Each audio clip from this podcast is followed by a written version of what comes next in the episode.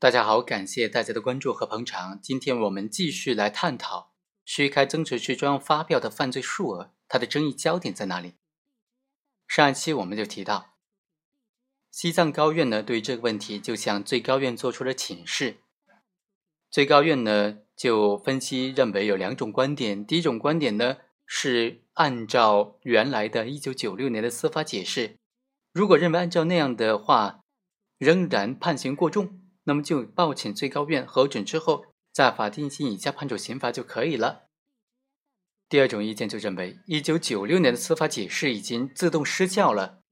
所以呢，应当参照二零零二年制定的关于审理骗取出口退税的司法解释的规定，其中规定的这个犯罪数额来定罪量刑。最高院经过仔细研究啊，就做出了答复。最高院认为。经过研究，同意你们第二种意见。为了贯彻刑法的实施，为了贯彻罪行相当的原则，对于虚开增值税专用发票的案件的量刑标准，可以不再参照适用一九九六年的司法解释。在新的司法解释制定之前，对于虚开增值税专用发票案件的定罪量刑标准，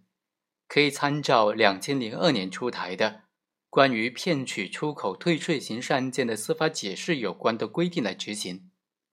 最高院作出这个答复啊，它主要是考虑到一九九六年的司法解释虽然还没有明令的禁止，但是其中确实已经明显的滞后失当，所以呢不再参照适用，并不违法。一九九七年的那个通知当中呢，也只是明确说可以参照执行此前制定的司法解释。如果之前制定的司法解释明显的滞后失当，不再参照执行，也并不违反法律的规定，并不违反通知的要求。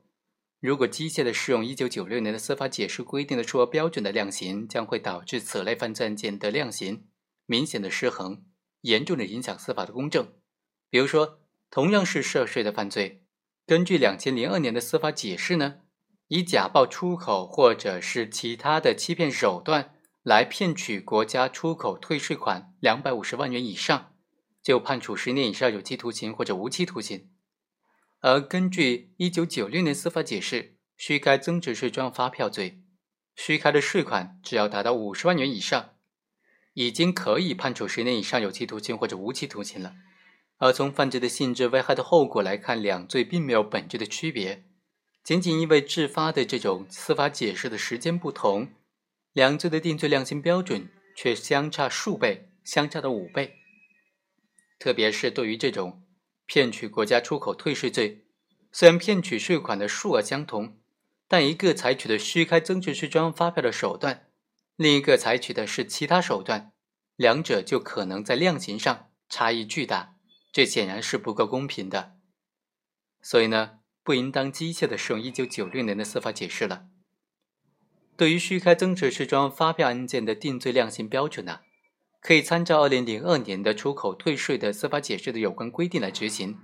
最高院已经准备对一九九六年司法解释进行修订了，相关标准将明显的提高。但是新的司法解释出台之前呢，还有一段时间，为了统一法律的适用标准。最高院才回复说，在新的司法解释制定之前，对于虚开增值税专用发票案件的定罪量刑的标准，可以参照二零零二年的司法解释。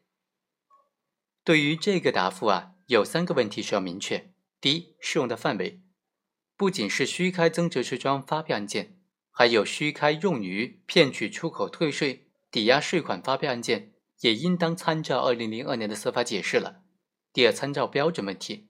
虚开增值税专用发票罪，虚开的税款数额较大或者有其他严重情节，虚开的数额巨大或者有其他特别严重的情节，分别就参照骗取出口退税当中的数额巨大或者有其他严重情节、数额特别巨大或者有其他特别严重的情节的数额标准来执行了。也就是虚开的税款数额较大和巨大的标准分别是五十万元和两百五十万元了。第三是判决的依据，对于参照适用出口退税司法解释，也就是两千零二年的司法解释定罪量刑标准呢，来办理虚开的增值税专用发票的案件呢，在裁判文书当中不应该将这种出口退税的司法解释作为适用法律的依据，而应当直接适用刑法第二百零五条作为法律的依据。也就是说，在法律文书当中啊，它是不直接写明这个司法解释的。好，以上就是本期的全部内容。本文作者黄应生非常感谢最高院的这位研究人员对这个问题的分析。我们下期再会。